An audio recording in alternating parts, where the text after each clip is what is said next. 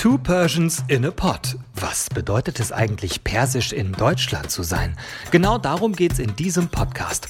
Um Kultur, Klischees und das Gefühl, zwei Heimaten zu haben. Mit Yasamin Meregani und Nahal Manish-Karimi.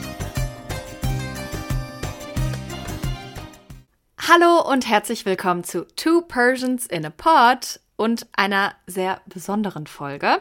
Denn heute bin ich, Yassi, eigentlich nur One Persian in a Pot. Ähm, Nahal ist leider, also was heißt leider, aber sie ist für die Arbeit unterwegs und danach bin ich weg und weil wir sonst es überhaupt nicht geschafft hatten, euch neue Folgen zu liefern in einem halbwegs anständigen Rhythmus, ähm, gibt es jetzt quasi eine fast Solo-Folge von mir und nächstes Mal eine von Nahal. Aber keine Sorge, so ganz allein bin ich nicht, denn ich habe einen wundervollen Gast heute. Mein lieber Kollege Jonas Himmel ist da. Jonas ist nicht nur Moderator der RTL 2 News, äh, sondern auch Investigativjournalist und hat, wie ich finde, eine ganz, ganz ähm, tolle, besondere Lebensgeschichte, über die er mit äh, mir spricht. Ich bin sehr, sehr froh darüber, aber möchte erst mal sagen, herzlich willkommen, lieber Jonas. Vielen, vielen Dank. Ich freue mich über die Einladung. Sehr gerne. Wir haben ja schon wirklich äh, ein bisschen länger darüber gesprochen, ob du vielleicht mal äh, kommen möchtest. Und dann war das jetzt einfach ähm, der perfekte Zeitpunkt. Aber Jonas, ich muss äh, für die Leute, die dich noch nicht ähm, so gut kennen wie ich, äh, noch mal ein ganz kurzes Intro zu dir geben. Und ich muss sagen, ähm, also ich meine, wir kennen uns ja jetzt schon ein bisschen besser seit so ein bisschen länger als einem Jahr.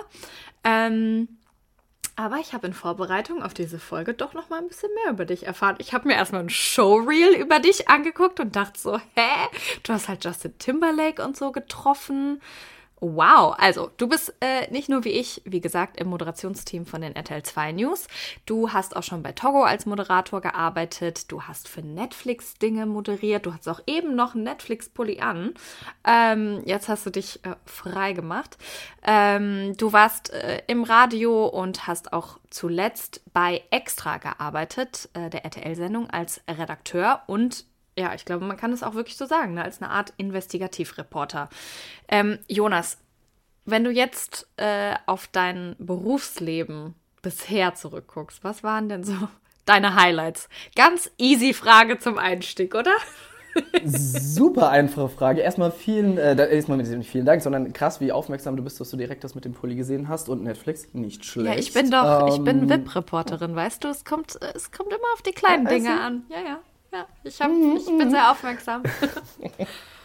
Merke ich. Ja, nee, aber genau, ja, ist äh, super viele Highlights, irgendwie echt mega viel, was ich machen durfte, muss ich auch sagen. Ähm, von, keine Ahnung, jeden Tag zwei Liter Energy Drinks trinken, also sieben Tage lang.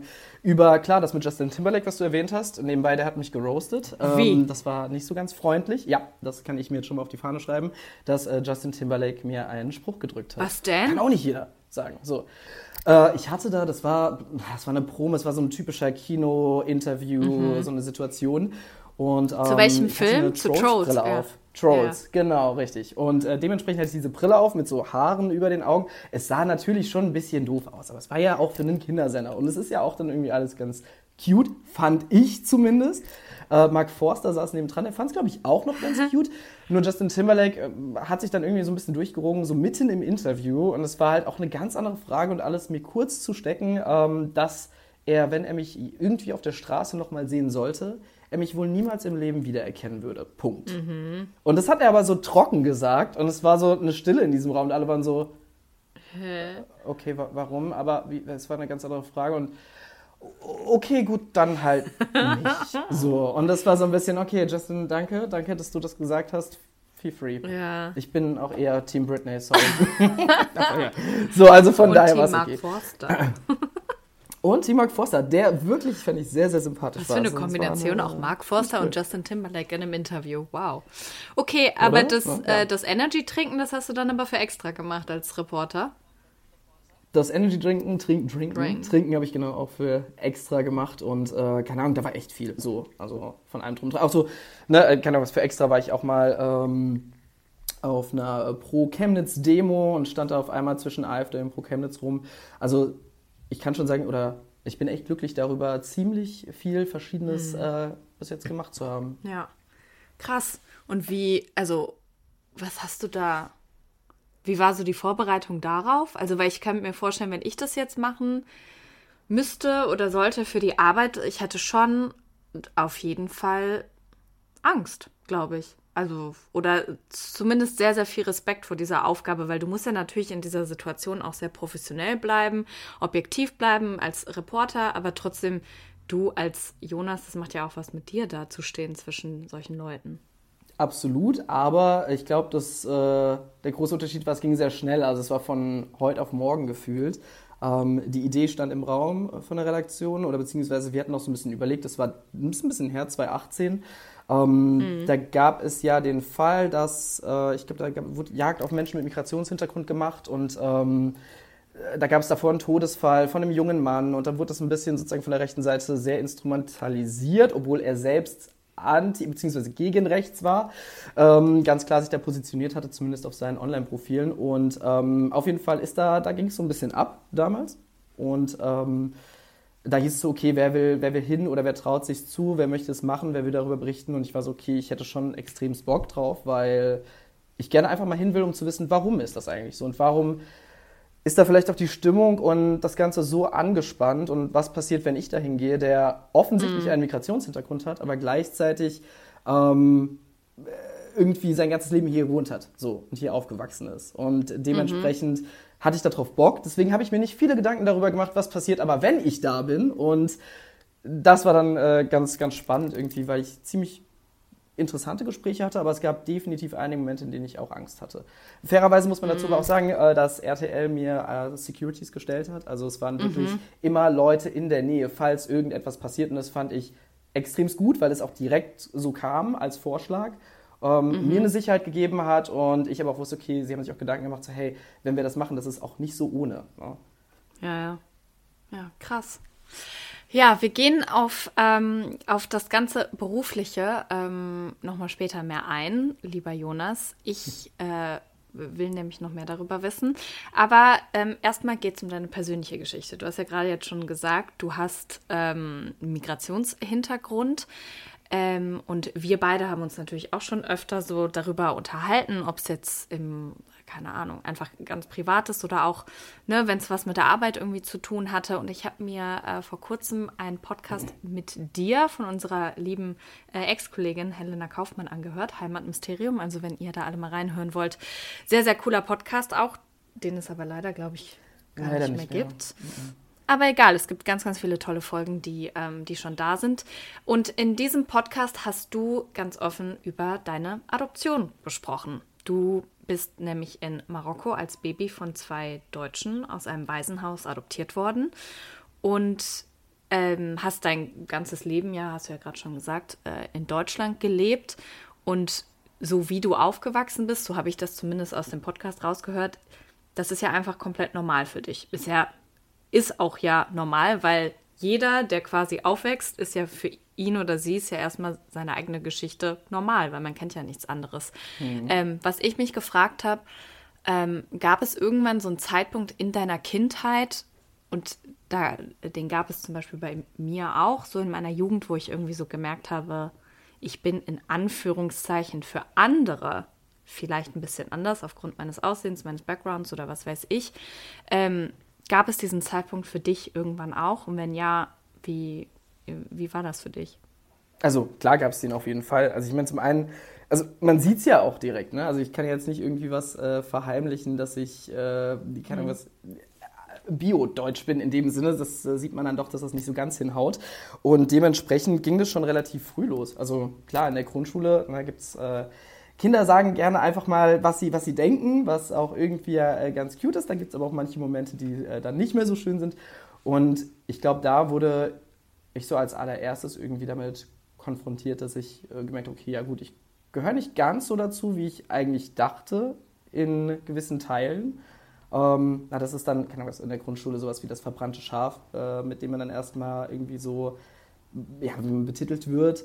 Äh, bis dann hin mhm. natürlich dann, wenn es ein bisschen auf weitere Schulen, weiterführende Schulen ging, auch, äh, dann gab es andere Worte, N-Worte, so, das N-Wort zum Beispiel, so rum. Ähm, und ich glaube, das sind dann halt Momente, wo man so merkt, okay, was ja ganz komisch ist, weil man wächst ja, und ich sage, also es war, ich bin in Mainz aufgewachsen, beziehungsweise in der Nähe davon.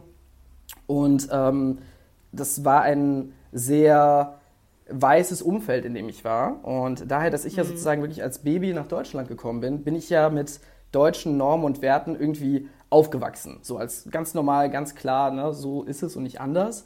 Und dann denkt man irgendwie, man gehört dazu, bis zu so einem gewissen Moment, wenn solche Sachen kommen, wo man merkt, ich gehöre nicht ganz dazu irgendwie. Irgendwas ist dann doch an mir anders und nicht so, dass sie sagen, hey, du, du bist, um es blöd zu sagen und wie es sich früher angefühlt hat, einer von uns. So.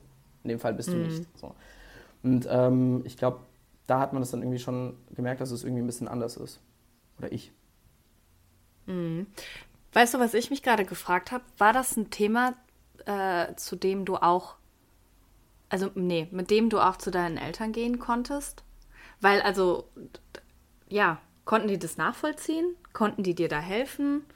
Ähm, wie, wie war das so? Weil wenn ich mir jetzt vorstelle, also du wirst da mit Dingen konfrontiert, wie jemand sagt das N-Wort zu dir. Also da denke ich mir erstmal so, what in the actual fuck? Aber ähm, ja, war das ein Thema, was du auch zu Hause irgendwie besprechen konntest?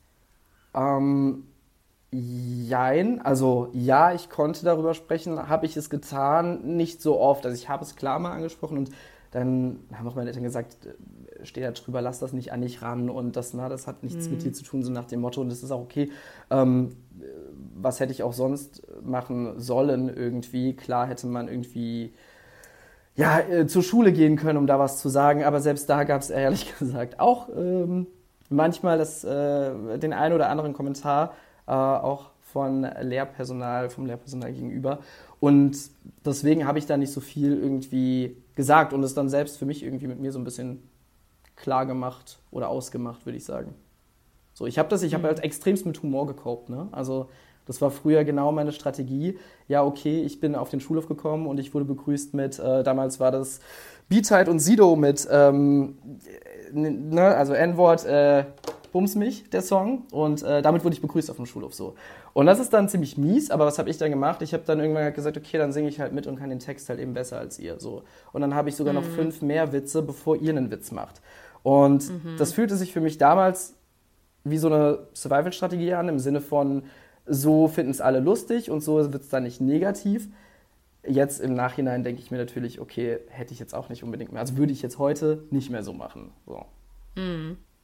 Was würdest du heute anders machen? Ich würde versuchen einfach, also was heißt versuchen? Ich würde sagen, hey, das, was du da gerade sagst, das verletzt mich. Ähm, und würde versuchen, es zu erklären, warum. Weil klar, man muss auch erstmal miteinander sprechen. Und wenn das nicht funktioniert, würde ich mich umdrehen und gehen. So. Man kann nicht aus jeder Situation leider fliehen. Das ist auch nochmal so eine Sache. Aber ich glaube, ich würde meinem, ja, ich würde einfach gehen. Also ich würde es dann, ich würde es versuchen. Und wenn es nicht klappt, dann ist es es auch nicht wert. Ich glaube so, ich, ähm, und darüber haben Nahel und ich auch schon oft in diesem Podcast so gesprochen, wenn du natürlich irgendwie so jung bist, dann ist, glaube ich, dein, dein erster oder einer der ersten Impulse irgendwie, ja, man will natürlich irgendwie dazugehören und man will natürlich irgendwie auch nicht ähm, irgendwie, dass andere Leute so, also negativ über einen reden und dann versucht man so diese Situation eher zu ownen, so mit, mit Humor oder ne, mit anderen äh, Strategien, wie du auch eben ähm, gerade gesagt hast. Ich glaube und hoffe, dass es mittlerweile ähm, viel mehr, also Awareness dafür gibt, dass Leute halt einfach, ähm, dass Leute halt einfach sowas, sowas nicht sagen. Aber also ich denke mir halt wirklich immer dieses, also man muss wirklich so eine krasse Stärke haben, um in diesen Situationen einfach so zu sagen, komm, ich erkläre dir jetzt, warum du mir gerade wehtust. Ich erkläre dir jetzt, warum das, was du gerade sagst, einfach unterste Schublade ist und einfach überhaupt nicht geht. Und ähm, da denke ich mir, ne, und wenn du gerade sagtest, irgendwie, das kam irgendwie teilweise auch von Lehrpersonal, äh, das ist äh, also unfassbar, dass, äh, dass sowas stattgefunden hat und ähm, vielleicht auch in irgendeiner Art und Weise ähm, noch stattfindet. Also Hut ab, wie du das, wie du das gemacht hast, weil ich glaube, es kommt im Endeffekt darauf an, ne, dass man für sich schauen muss, wie kommt man durch diese Situation, vor allen Dingen als junger Mensch, wo man eh schon viele andere Dinge hat, mit denen man vielleicht struggelt. Voll, ja, und äh, es war ja wirklich eine andere Zeit irgendwie. So, wenn ich mir überlege, das war vor, keine Ahnung, das fünfte, sechste. Ah, huh, jetzt rechnen zurück. Wie alt Oh mein sind wir? Gott, wie alt sind wir denn? Wie, wie alt ist man in der fünften, sechsten Klasse? Irgendwas mit 8, 9? Warte, Nein, nee, fünfte, sechste Klasse ist man so 10, 12, 11. 12, irgendwie so, nicht 8, 10, 9, 11, 12. So, ja, aber Ähm, also damit will ich nur sagen, es ist jetzt dann doch ein paar Jahre her, irgendwie 18 Jahre, wären es in dem Fall 19 Jahre. Ähm, und das war eine andere Zeit. Das war zum Beispiel mein Mathelehrer, kann man auch voll glaube ich, kann ich auch so sagen, ähm, der dann in die Klasse reinkam mit, na du Alter, mm, so N-Wort. Und das ist halt so eine Sache, die, ja, it it happen. Also es ist halt wirklich passiert und es ist so, ja, okay, aber ich glaube, das war, also ich will überhaupt nichts relativieren und erst rechtlich entschuldigen für diese Art und Weise mm. und für die Nummer. Nur das war irgendwie noch ich bin so froh, dass diese Entwicklung immer größer wird, dass das Thema auch mit Diversität und allem immer größer wird und auch so ein bisschen mehr sensibilisiert insgesamt, weil solche Situationen, hoffe ich zumindest, passieren deutlich weniger. So in der jetzigen Zeit. Mhm. Ja, das ist. Ähm, ja. ja, ich habe, also äh, bei mir war das so und äh, ja, das ist jetzt vielleicht auch eine sehr äh, private Frage, wir können das auch später rausschneiden. Ähm, aber bei mir war das zum Beispiel so, dass ich erst gemerkt habe, wie ich teilweise stigmatisiert wurde. Ähm, halt auch irgendwie so in meinen 20ern, Ende der 20er, ne, wo auch diese ähm, tatsächlich mit dieser Black Lives Matter ähm, Bewegung, wo halt viel, viel mehr Leute einfach darüber gesprochen haben, was ihre Erfahrungen sind, ist mir dann auch aufgefallen, wie, wie oft ich so ne, teilweise zu Freunden oder Freundinnen äh, von mir, die bei weitem überhaupt nicht äh, racist sind oder irgendwas in der Richtung. Also wirklich gar nicht. Aber zu denen ich gesagt habe, so, ey, mich stört das total, wenn mich Leute im zweiten Satz fragen, wo kommst du eigentlich her? ähm, und ich dann so sage, na, ich komme aus Wuppertal, naja, aber wo kommst du wirklich her? so, und dann war früher immer so deren Reaktion, hey, Jassi, jetzt ähm, so, chill mal so, weil die wollen vielleicht einfach nur nett sein. Und die haben das nie verstanden, also beziehungsweise die haben das lange Zeit, glaube ich, nicht verstanden. Und deswegen zielte, glaube ich, gerade auch so ein bisschen meine Frage darauf ab, so kannst du mit deinen Eltern darüber reden. Weil natürlich, egal wie close man ist und wie familiär man ist, man hat ja vielleicht einfach eine andere gelebte Realität. Und bei mir haben das zum Beispiel meine besten Freundinnen eine Zeit lang auch nicht verstanden, warum mich das, warum mich das beeinflusst hat. Mhm. Deswegen, mhm. ähm, glaube ich, zählte die Frage eben so darauf ab, kam, konntest du, ja, hast du da irgendwie in deinem eigenen, in deiner eigenen Familie, ähm, die ja vielleicht solche Erfahrungen noch nie gemacht hatte, ähm, ja, dir da Tipps abholen? Ähm, wenig. Wenig, außer motivierende Sprüche, die natürlich so sind. Aber das ist ja auch genau die Sache. Ich, für meine Eltern, also meine Eltern sind meine Eltern für mich und genauso ist es ja, andersrum. Ja, und dementsprechend haben sie das, glaube ich, das ist ja dieses typische I don't see color Ding. Und das, ne? Also mhm. man, was ja genau das Problem ist, doch ist es wichtig, das irgendwie zu sehen und zu sehen, dass da eben Missstände sind und dass da eben Unterschiede sind und dass es schon nicht gerade unwichtig ist. Ähm, und ich glaube aber für sie bin ich halt einfach so ihr Sohn gewesen und dementsprechend erstmal war das so sehr unverständlich. Dann dazu kennen sie natürlich auch die Situation nicht. Sie wissen nicht, wie es ist, mit der Hautfarbe dadurch zu laufen oder durch die Gegend zu laufen und so. Und deswegen habe ich da relativ wenig mich äh, versucht anzuvertrauen. Da habe ich einfach nicht anvertraut, weil ich auch wusste, okay, wahrscheinlich ist es nicht genau das Verständnis, was ich in dem Moment brauchte.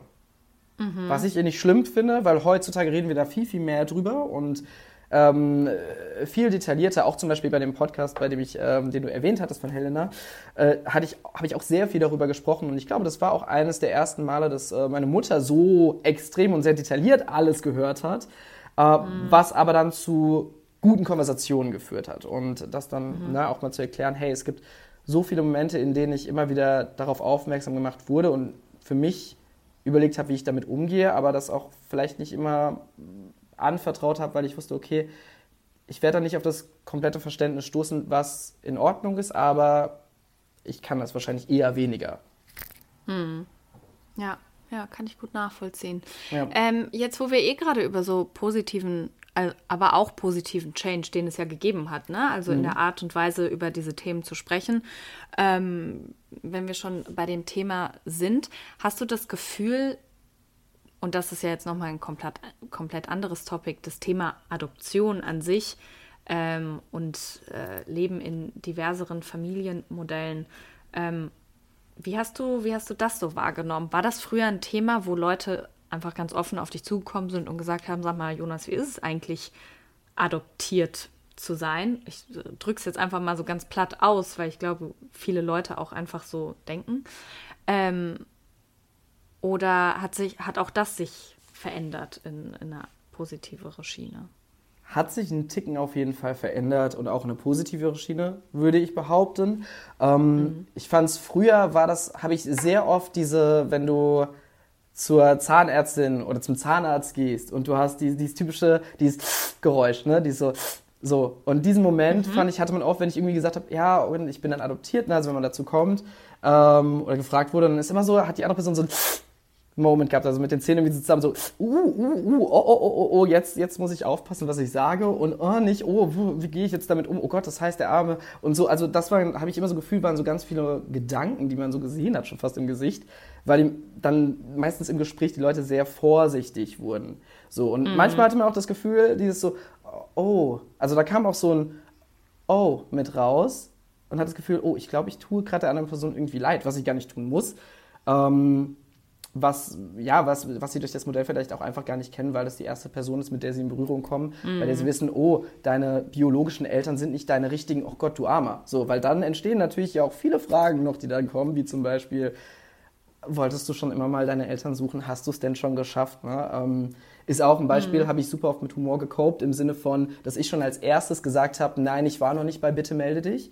Ähm, weil das so mhm. oft kam, so, so eine Nummer. Mhm. Und mhm. mittlerweile sage ich dann was anderes, dann sage ich auch einfach so, wie ich dazu stehe und wie mein Punkt ist dabei und gut ist.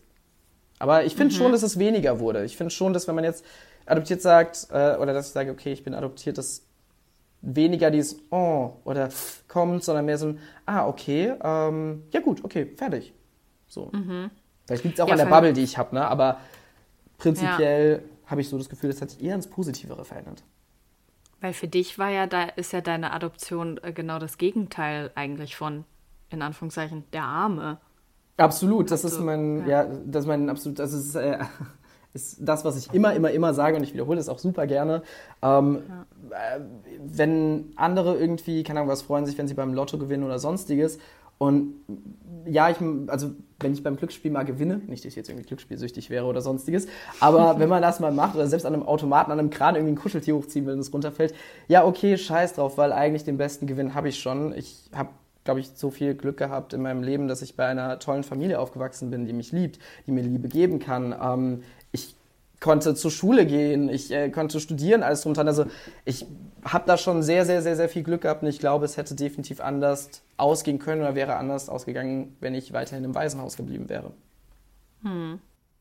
Jetzt hast du eben gesagt, so natürlich kommen diese Fragen, hast du je deine biologischen äh, Eltern gesucht? Und weißt du, was äh, mich daran interessiert, weil ähm, du jetzt eben gerade gesagt hast, dass es für dich auch nochmal eine schwierige Anfangsfrage ähm, ist das irgendwann okay? Oder vielleicht kannst du auch den Leuten einfach mal erklären, warum es irgendwie in Anführungszeichen nicht so coole Frage ist. Ich kann verstehen, dass es die erste Frage ist, die man im Kopf hat, aber nicht die erste, die man unbedingt stellen sollte. Allgemein, ich habe damit kein Problem, wenn man mich das fragt, weil ich mich hingesetzt habe, ich auch darüber nachgedacht habe und na klar kommen diese Fragen irgendwann, alle, die auch andere haben, kommen auch in den Kopf, so in den eigenen. Und die hat man. Und damit muss man sich einmal auseinandersetzen. Wenn das getan wurde, also kann ich auch für mich selbst viel, viel mehr mit Confidence irgendwie darüber sprechen, also mit Selbstbewusstsein so. Ähm, und deswegen stört mich das nicht mehr so. Dennoch, es muss nicht immer einer der ersten Fragen da irgendwie direkt sein. So. Ich kann verstehen, das ist vielleicht interessant, aber es ist auch nicht das, was mich komplett definiert oder sowas, sondern es ist nur ein ganz, ganz kleiner Teil meiner Geschichte. Und deswegen mm. finde ich es immer ganz schön, wenn man das vielleicht nicht direkt fragt? Ähm, ich würde gerne jetzt viele Jahre weiterspringen. Raus aus, äh, raus aus Mainz. Wie, was hast du eigentlich nach Mainz gemacht? Bist du direkt nach Mainz, nach Köln gekommen? Nee, ich war noch ein halbes Jahr, äh, halbes Jahr in New York und äh, war auf einem äh, Campus und habe da meinen SAT, also den Highschool-Abschluss, nachgeholt und dann wurde man mhm. vorbereitet sozusagen auf Bewerbung für die Uni. Ähm, aber am Ende habe ich dann. Also wolltest du in den USA auf die Uni gehen? Ich wollte erst in den USA am liebsten auf die Uni gehen, aber sind wir mal ehrlich, die Nummer ist wirklich, wirklich teuer. Klar, das wussten wir vorher. Und zweitens, ich meine, New York oder Köln, dann nimmst du halt äh, Köln. Also, oder? Ja, also komm. Okay. Und warum? Ja, klar, also closest thing. Ähm, aber warum war es denn? Warum die USA? Oh, ich fand New York einfach immer cool. Ich glaube, es war so dieses, ähm, wow, mhm. große Stadt, unterschiedliche Menschen. Was ja auch, wenn man auf dem Dorf aufgewachsen ist und irgendwie ein Ticken anders aussieht, glaube ich, spielt da auch mit rein. Ist tatsächlich eine sehr spannende Frage. Mhm. Ich habe das noch nie so reflektiert. Warum eigentlich New York? Warum hat mich damals New York so krass gecatcht, außer man kennt es aus allen Filmen und es ist wie, wow, wuhu, alles möglich und Großstadt. Mhm. Aber ich würde auch sagen, ja, genau das, dieses sehr viele Menschen, sehr viel unterschiedlich ist. Und du bist einer von so vielen Menschen, du fällst nicht so auf wie auf dem Dorf. Spielt auf jeden Fall auch, auch mhm. irgendwo mit rein, ja. Die Frage nehme ich auf jeden Fall ja. nochmal mit. Vielen Dank. Also also ich habe das schon mal ein bisschen reflektiert bei mir, weil ich wollte nicht nach New York, aber ich wollte immer in die USA. Immer. Und ich habe schon als, äh, und das war aber bevor ich ein Jahr in den USA gelebt habe, während meiner Highschool-Zeit. Ähm, danach war es dann wieder ein bisschen anders. Aber ich habe früher immer so gesagt, so, boah, wenn du in, in den USA so lebst, das sind alles, also die bezeichnen sich alle als Amerikaner. So, es ist egal, ob du irgendwie, was weiß ich was, Hispanic-Hintergrund hast, ob du äh, Katholik bist, ähm, whatever. Ich habe immer so, so, das war halt mein, mein Sicht auf die USA damals, habe ich so gedacht, so, bei denen ist das so, wenn du, wenn du halt da bist und irgendwie integriert bist und whatever, du bist halt American. Und das steht so über allen. Und dann redet man über seine Wurzeln. Und ich hatte nie das Gefühl, dass es in Deutschland so war. Also für mich war irgendwie immer so, ja, ich bin ja, also klar, ich fühle, also ich fühle mich deutsch, ich, äh, ich bin deutsch, aber irgendwie, wie du ganz am Anfang meintest, nicht so ganz. Deswegen glaube ich, war das bei mir so ein krasser Wunsch, ähm, so in die USA zu gehen. Also ich habe das auch sehr, sehr oft genauso deshalb ähm, begründet, warum ich das will. Und natürlich wegen der ganzen Highschool-Filme und so weiter. Aber da finde ich spannend, warum hat sich das dann bei dir verändert? Also wann und wie? Also das heißt, dann hat sich auch wahrscheinlich da deine Sicht verändert. Sorry, jetzt musste ich ausfragen. Das fand so. Nee, du kannst mich gerne fragen. Ähm, mich hat einfach ähm, nicht nur die USA als, also äh, die USA bestehen ja zu äh, größten Teil nicht eben aus New York und Chicago und LA und Miami, sondern Iowa, Wisconsin, whatever, diese ganzen Staaten, Midwest-Staaten, Südstaaten, ähm, die ganz, ganz tolle Leute, ähm, also wo ganz, ganz tolle Leute leben. Und ich habe da in Iowa in einem ganz, ganz kleinen Dorf ein Jahr lang gelebt. Ähm, aber habe da gemerkt, naja, meine Vorstellung, so wie sie war, ist nicht ganz so richtig. Ähm, zweitens habe ich wirklich gedacht, ich möchte nicht das durchmachen müssen, was meine Eltern durchgemacht haben, nämlich so weit von ihrer Familie getrennt zu sein. Und ähm, das war dann einfach ein ganz, ja, ganz pragmatischer Grund. Ich will nicht, doch nicht so weit weg von Familie und meinen besten Freunden. Und es ist schweineteuer, in den USA zu studieren. Und dann, äh, ja, wenn du kein Stipendium hast, ist erstmal schwierig. Und dann hat sich das für mich so ein bisschen ähm, verdünnisiert, dieser, dieser Gedanke. Mhm. Ja. Okay, ja gut, ja, das kann ich. Mh, ja, und ja, es ist super teuer, by the way. Also das ist, das ist nebenbei, neben all dem anderen, was man über die USA denken will, aber äh, Studiengebühren sind da echt absurd. So. Ja. So, und jetzt springen wir aber wirklich mal in die, äh, in die jetzige Zeit. Äh, und zwar bist du schon seit, seit vielen, vielen Jahren ähm, ein ganz, ganz toller Moderator. Und was ich mich gefragt habe, in ähm, hat das jemals bei deinen Jobs also bei Angeboten, bei Castings, hattest du da das Gefühl, dein Background hat da in irgendeiner Art und Weise Einfluss, ob es jetzt positiv oder negativ ist? Ich kann es nicht so richtig sagen. Ähm, ist eine gute Frage. So, weil ich glaube, keiner würde dir äh, oder niemand würde nach einem Interview oder nach einem Casting oder sonst jemand sagen, ähm, ah, das hat jetzt nicht geklappt, weil ähm, und das dann so raushauen. Nein, ja, klar, das stimmt. Von daher, also ich kann ich früher dachte ich immer, wenn es nicht geklappt hat, am Ende des Tages ist es ja auch irgendwo so eine Typfrage. Das ist ja auch in Ordnung. Ne? Mhm. Ne? Manchmal ist der Typ, manchmal ist der Typ, ist das. Mhm. Ich würde eher sagen, ich finde, jetzt merkt man immer mehr, dass das auch offen kommuniziert wird. Also ich hatte vor zwei Jahren äh, ein Casting, da war es dann auch so, dass gesagt wurde, okay, ähm, du interessierst uns auch klar aufgrund der Diversität. So. Und wir mhm. suchen auch danach. Und ich war dann erst so, okay, finde ich das gerade cool? Ja, Oder das ist ich nämlich das gerade gar nicht so cool?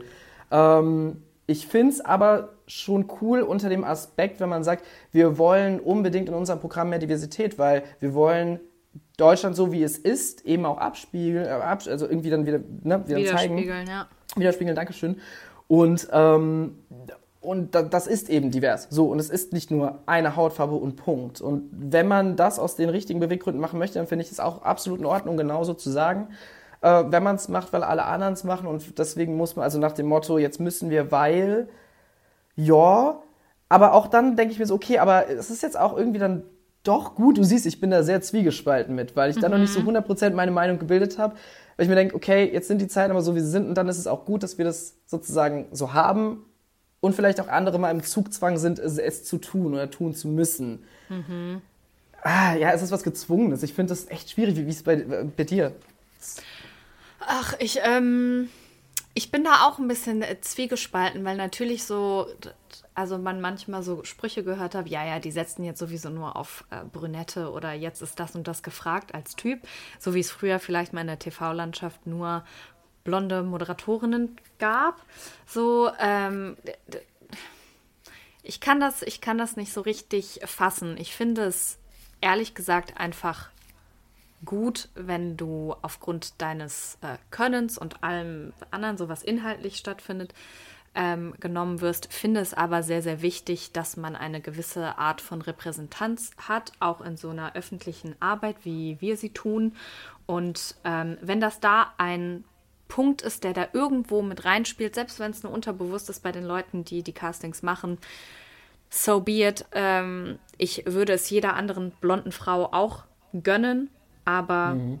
ähm, ich finde es auch absolut okay, wenn wenn es jetzt halt sich so ein bisschen so ein bisschen geändert hat und man denkt so, naja, vielleicht ist das jetzt aber auch gerade wirklich gut, da noch mehr auf Repräsentanz ähm, zu achten. Genau das, also ich meine, das hat ja auch wenigstens den Vorteil, ich denke mir, okay, also zum einen, das, was du gesagt hast, ist super wichtig mit dem Punkt, ich will genommen werden, weil ich etwas kann. So. Ja, ich möchte absolut. aufgrund meines Talents auch ausgewählt werden, wenn natürlich jetzt gerade das Feld irgendwie diverser werden soll, also sprich irgendwie dann das auch abgebildet werden soll und das natürlich ein Grund ist, weil es noch nicht so ist oder noch mhm. viel zu wenig ist, dass man dann erst recht sozusagen sagt, okay, jetzt wählen wir dich aus, weil ey, der hat Talent und äh, mhm. er bringt das auch noch sogar mit, dann ist es natürlich das Schönste und so würde ich mich auch am wohlsten fühlen, ehrlich gesagt, ja, einen Job absolut. zu bekommen.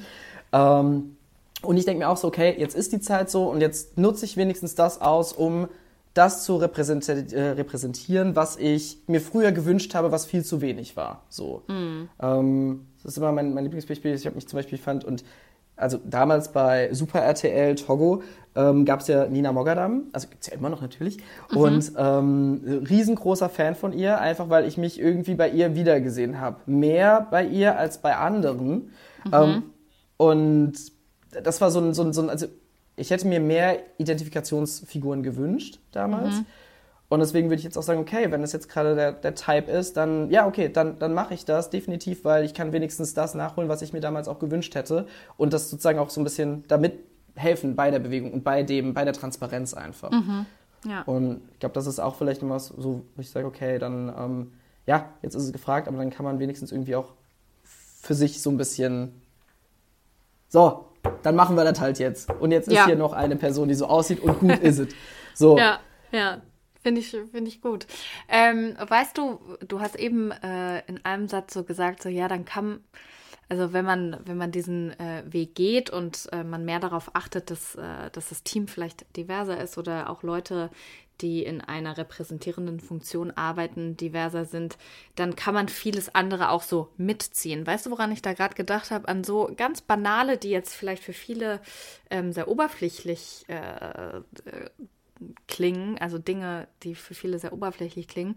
Ähm, und zwar aber einfach auch sowas wie das Thema Haare, Schminke ähm, und so, wo man sehr, sehr oft immer noch äh, ja nicht so divers ausgestattet war oder ist oder vielleicht noch mal ein Reminder ähm, schicken muss, ja, man braucht irgendwie, sag ich jetzt mal, ein dunkleres Make-up einfach oder unterschiedliche Shades. Und ich meine, man sieht es ja jetzt in der Make-up-Industrie, was Fenty und sowas gemacht haben, nämlich irgendwie so eine Range von, weiß ich nicht, 25 oder 40 different Shades of Concealern und Make-up und sowas überhaupt zu erstellen, was es früher einfach überhaupt gar nicht gab. Also und das, das ist auch so ein, so ein Ding, da machen sich natürlich sehr viele Leute überhaupt keine Gedanken rüber und habe ich ehrlich gesagt vielleicht früher auch jetzt nicht so direkt dran gedacht, aber ähm, dass da auch eine gewisse Repräsentanz auch mehr stattfindet, das finde ich total wichtig. Das ist absolut wichtig. Also Beispiel, ich mache meine Haare immer noch selbst. Also vor jeder Moderation mache ich meine Haare irgendwie selbst. Äh, mhm. Äh, was, was aber auch selbst eine Entscheidung, also es ist komplett eine Entscheidung von mir. Mhm. Ähm, ich finde es äh, super lieb, ähm, wenn wir bei uns unten in der Maske sind, fragen auch immer dann irgendwie, also hey, und was benutzt du für ein Projekt, Produkt und was macht ja. ihr da und wie, wie am besten und äh, können wir da helfen oder können wir auch was machen? Ich finde es super cool und ich glaube, dass das, da dieser Trend auch immer mehr entwickelt. Aber genau, es gibt auch Drehs oder so, die ich schon gemacht habe, bei denen keine Vorbereitungen überhaupt in diese Richtung waren, wo vielleicht keiner jetzt mal nachgedacht hat, ähm, was man da jetzt eigentlich macht. Und ja. dass man das erstmal von vornherein jetzt nicht drauf hat, weil die ganze, äh, weil die Entwicklung so ist, wie sie ist, ähm, das ist okay. Ich habe auch super lange gebraucht, um meine Haare zu verstehen, weil das Afro-Haar ist echt nicht so easy. So, und mhm. da muss man erstmal ein bisschen reinkommen in den Groove. Ähm, mhm. Und deswegen ist es auch okay, das kann man sich jetzt nicht von, also kann ich jetzt nicht in einer Minute kurz erklären, wie es am besten geht. Ähm, und deswegen ist es in Ordnung, wenn es jetzt noch nicht so ist, aber ich würde mir zum Beispiel wünschen, dass die Entwicklung viel, viel mehr dahin geht, sodass man nicht nur vielleicht spezialisiert ist auf europäisches Haar, sondern es noch mehrere gibt. Also dieses Looks und das Schminken, wie du es ja auch gesagt hast, das ist ja eine Entwicklung mit Fenty, die jetzt in den Jahren immer mehr passiert. Und deswegen glaube ich, wird das auch immer besser. Zumindest hoffe ich es. So.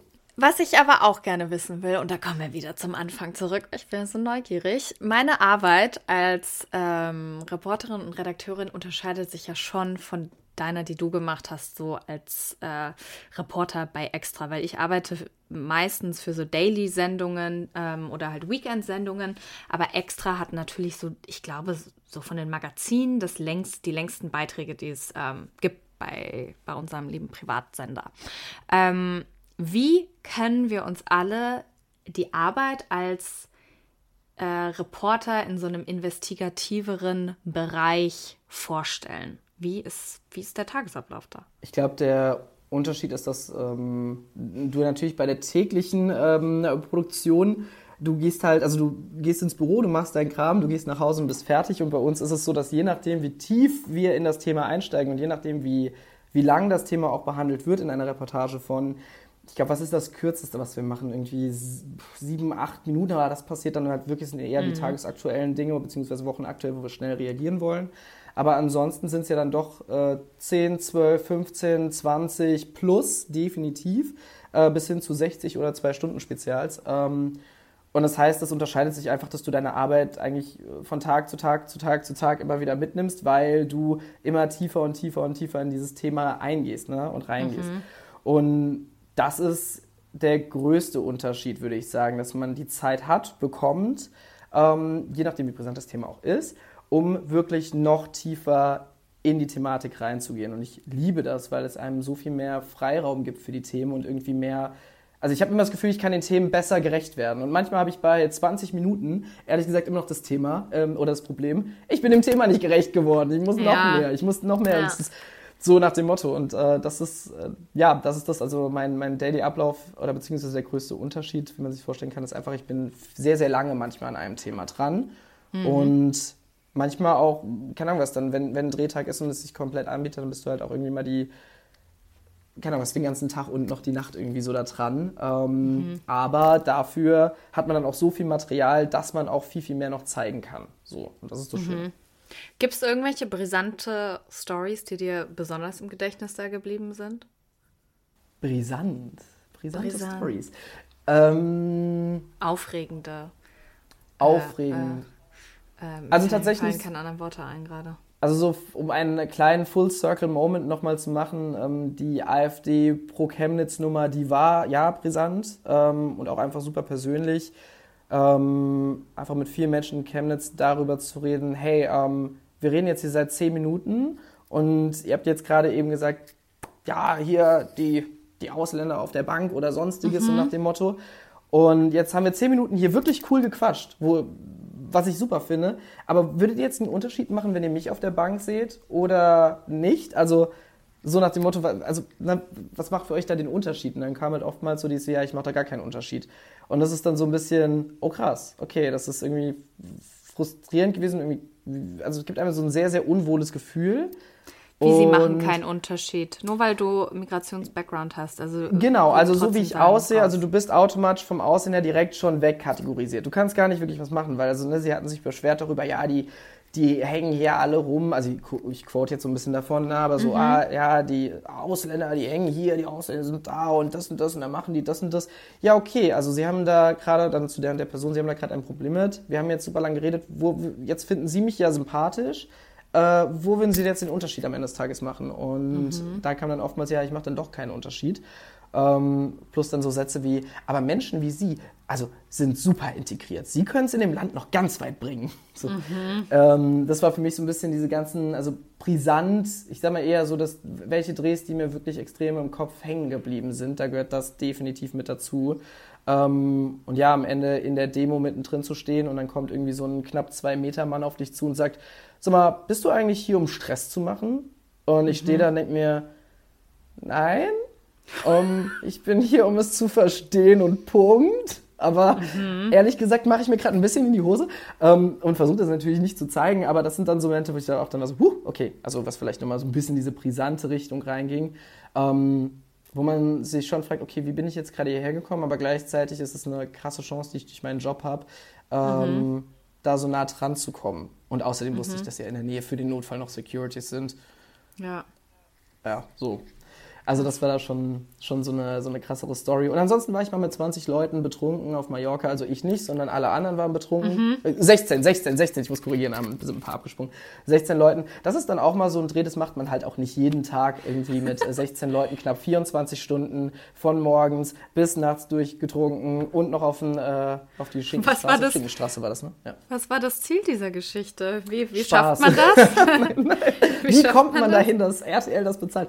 Ähm, wir haben einen Anti-Kater-Mitteltest gemacht. Ah. Also verschiedene Anti-Kater-Mittel und äh, dann musste natürlich jeder irgendwie auch gleich viel trinken und es war jetzt, ist jetzt nicht natürlich die äh, größte empirische Studie der Welt irgendwie gewesen, die wir da hingehauen haben, aber es war trotzdem ganz spannend zu sehen und einfach ähm, ganz nett, aber das war auch etwas, das, also bei 16 Leuten, die betrunken sind, werde ich mich auch für immer dran erinnern. Das ist gar nicht mal so einfach, die alle irgendwie zusammenzuhalten. Nee, nee, nee. Kostet das einen stimmt. Nerven. Das kann ich mir vorstellen. Jonas, wir haben ja jetzt irgendwie, also so Revue passierend über sehr, sehr viel jetzt kuddelmuddelig so ein bisschen geredet. Also über das Thema Adoption, über das Thema äh, Migration, äh, Fernsehen und so weiter. Aber weißt du, was ich gerade gedacht habe? Irgendwie ist es ja auch sehr, einfach irgendwie so sehr natürlich, oder? Weil alle Themen sich ja auch irgendwie so total vermischen. Und deswegen habe ich jetzt eine relativ große Frage, die aber alles irgendwie so ein bisschen alles ein bisschen abdecken soll zum Ende. Ähm, was würdest du dir mehr in Bezug auf Diversity, ähm, jetzt in Bezug auf die Themen Adoption und deinem, äh, und deinem Hintergrund wünschen? Worauf sollten, ja, worauf sollten Menschen achten ähm, und ja, wo sollten sie vielleicht sensibler sein? Das ist doch mal eine ganz lockere Frage zum Ende hinaus. Ähm, Ja, ich habe heute nur lockere Frage. Fragen. äh, super, kriege ich aber auch, glaube ich, hin. Ähm, also, worauf ich, genau, ich äh, fasse es mal unter dem großen Punkt, was würde ich mir wünschen, würde bei dem Thema auch gerade mit Migration, sei es ob der Adoptionshintergrund Background ist oder einfach nur, dass man einen Migrationshintergrund, äh, auf welche Art und Weise man den hat, so, ne, das ja auch bei mir sozusagen in diese große Oberkategorie mit rein. Ähm, ich glaube, ich würde mir wünschen, dass zum einen die Medienlandschaft noch einen Ticken mehr wird. Ich finde, online läuft die Nummer eh viel, viel, viel besser im Sinne von, natürlich kann jeder irgendwie auch seine Videos reinstellen online und dementsprechend ist natürlich auch alles viel mehr abgedeckt irgendwie. Ansonsten würde ich mir da trotzdem noch einen Ticken mehr wünschen. Da geht, glaube ich, noch ein bisschen was. Und dann wünsche ich mir immer so ein bisschen dieses so, okay, wenn du nicht gerade verstehst oder wenn jemand nicht versteht, dass das, was man vielleicht gerade gesagt hat, Menschen verletzen kann, dass das, was man vielleicht auch gesagt hat, in eine gewisse rassistische Richtung geht oder sonstiges und man darauf hingewiesen wird, dann würde ich mir wünschen, dass mehr Leute sagen, ähm, selbst wenn sie es eben nicht verstehen, zu sagen, ich verstehe, dass ich es nicht verstehe. Das ist mein Riesen-Approach immer wieder. Es ist vollkommen okay. Ähm, also, nee, es ist nicht okay, das ist halt wichtig. Es ist nicht okay, aber mir ist einfach wichtig, wenn man es nicht versteht, aber sagt, dass man es nicht versteht, dann ist das schon mal ein erster Schritt in die Richtung. So, wenn man gemerkt hat, hey, da ist irgendwie was nicht richtig, das hat die Person vielleicht verletzt oder das ist nicht, nicht gut. Und wenn man damit kommt und mit dem Ansatz es versucht, finde ich, glaube ich, sind wir schon ein kleines Stückchen weiter. Und das ist so ein Wunsch von mir, den, ja, was ich mir einfach sehr wünschen würde. Ja, ich verstehe, dass ich es nicht verstehe. Das finde ich ein sehr, sehr, sehr, sehr schöner Satz und auch irgendwie was Greifbares für, für Leute. Jonas, ich danke dir sehr für deine Zeit an diesem Montagabend, wo wir gerade aufzeichnen, ähm, dass du dir ja fast eine Stunde äh, Zeit genommen hast für unseren äh, kleinen Podcast. Vielen lieben Dank euch auch fürs Zuhören. Wie gesagt, ähm, das war eine relativ ähm, besondere Folge, weil ich heute alleine dieses Interview führen durfte. Ähm, in zwei Wochen ist dann Nahal wieder da. Vielen lieben Dank fürs Zuhören. Äh, wie immer, wenn ihr irgendwelche Fragen oder Anmerkungen habt, schreibt uns äh, per Mail oder bei Two Persians in a Pod auf Instagram. Slidet in die DMs. Vielen lieben Dank, Jonas. Und ähm, Möchtest du noch irgendwas sagen? Ähm, vielen Dank dir. Das war sehr schön und ich finde es immer wichtig, irgendwie, gerade dass wir haben so viele verschiedene Themen irgendwie angerissen und äh, darüber gesprochen, aber das lag auch einfach daran, ich habe mich super wohl gefühlt, mit dir zu quatschen und äh, hatte da irgendwie Bock auf alles irgendwie so ein bisschen zu reden. Von daher vielen, vielen Dank für das schöne Gespräch. Sehr, sehr gerne. Dann sage ich diesmal alleine Chodafes und bis zum nächsten Mal. Dir hat dieser Podcast gefallen? Dann klicke jetzt auf Abonnieren und empfehle ihn weiter. Bleib immer auf dem Laufenden und folge uns bei Twitter, Instagram und Facebook. Mehr Podcasts findest du auf meinpodcast.de.